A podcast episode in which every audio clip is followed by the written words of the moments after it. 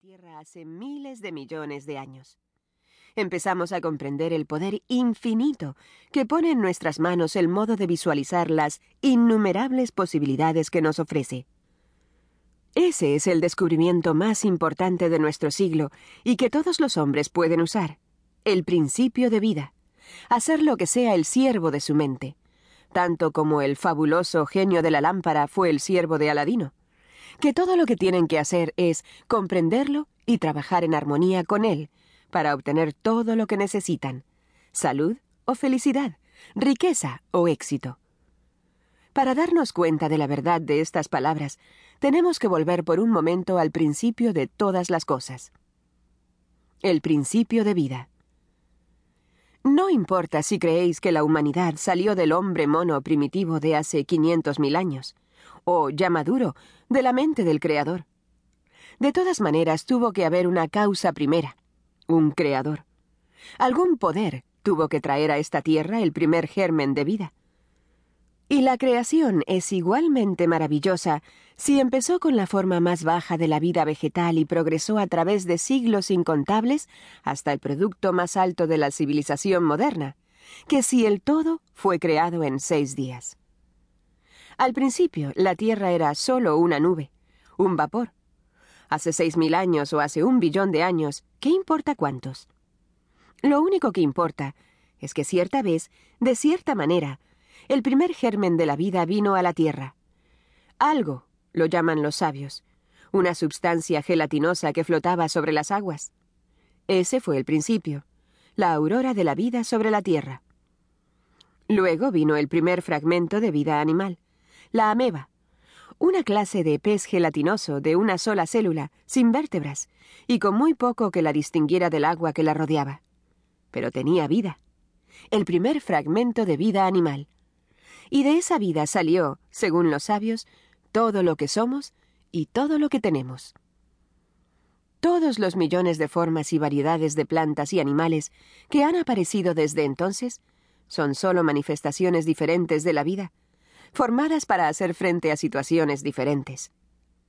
Durante millones de años este germen de vida fue amenazado por toda clase de peligros, de inundaciones, de terremotos, de sequías, de calores ardientes, de fríos glaciales, de erupciones volcánicas.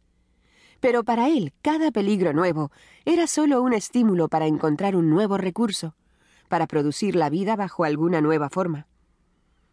Para hacer frente a ciertas situaciones, formó el dinosaurio. Para hacer frente a otras, la mariposa. Mucho antes de que llegara hasta el hombre, vemos sus infinitos recursos mostrarse de mil maneras diferentes. Para escapar de peligros en el agua, buscó la tierra. Perseguido en la tierra, se lanzó al aire. Para respirar en el mar, desarrolló agallas. Encallado en la tierra, perfeccionó pulmones.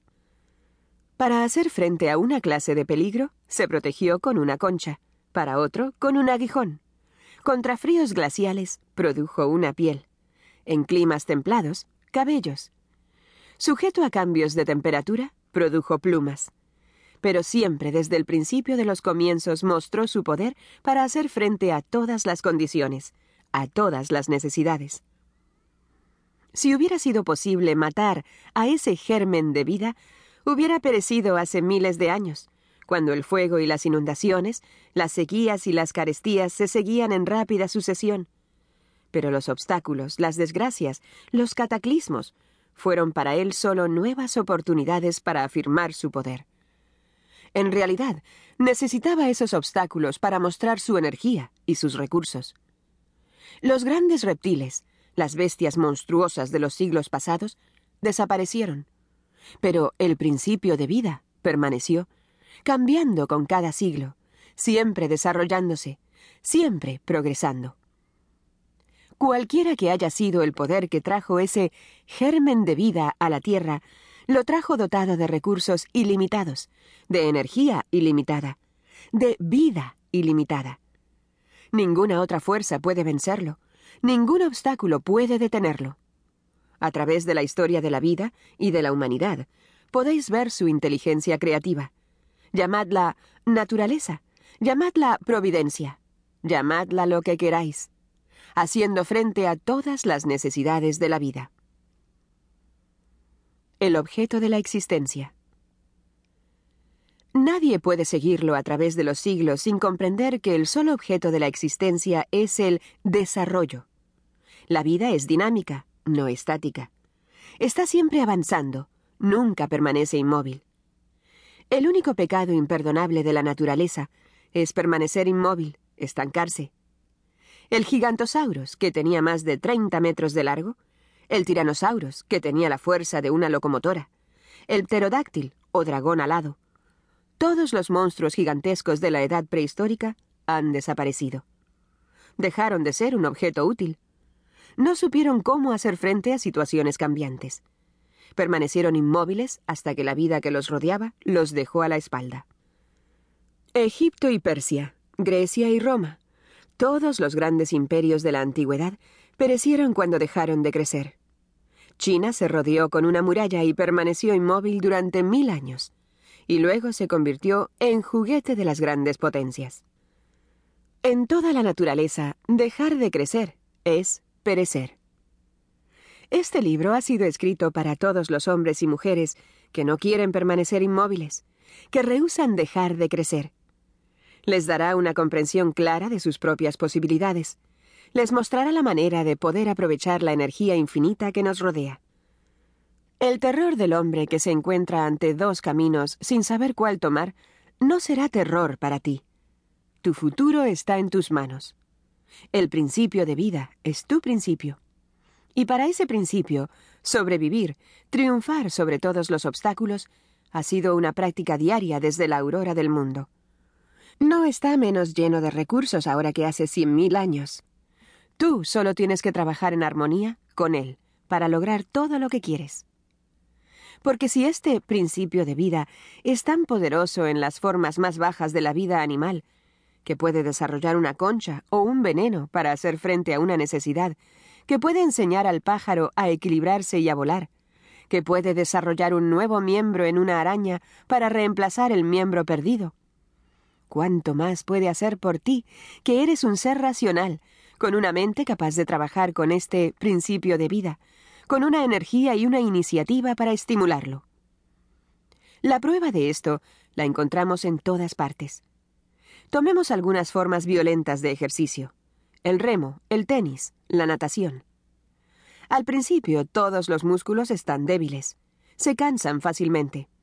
Pero al cabo de unos cuantos días, el principio de vida los vigoriza, los endurece, para hacer frente a la nueva necesidad. Tomemos alguna forma de trabajo manual. ¿Qué pasa? La piel de las manos se vuelve tierna, se ampolla. ¿Y luego? ¿Se gasta toda la piel? Por el contrario, el principio de vida la hace más gruesa, más resistente.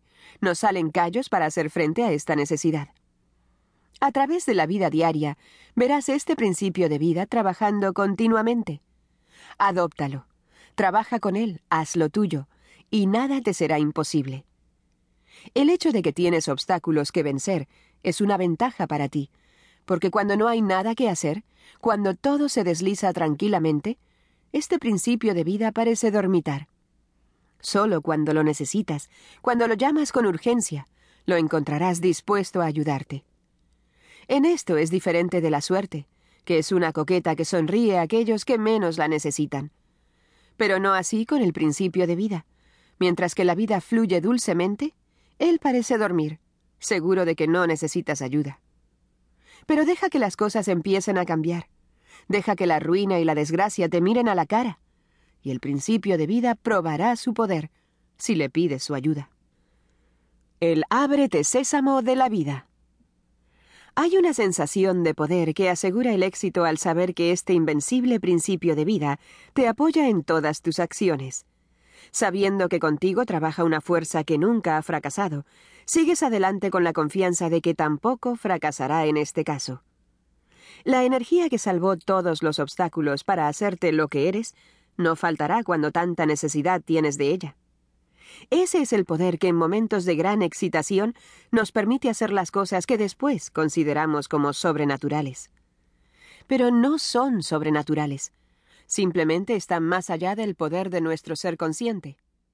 Alía tu ser consciente con ese gigante que dormita dentro de ti.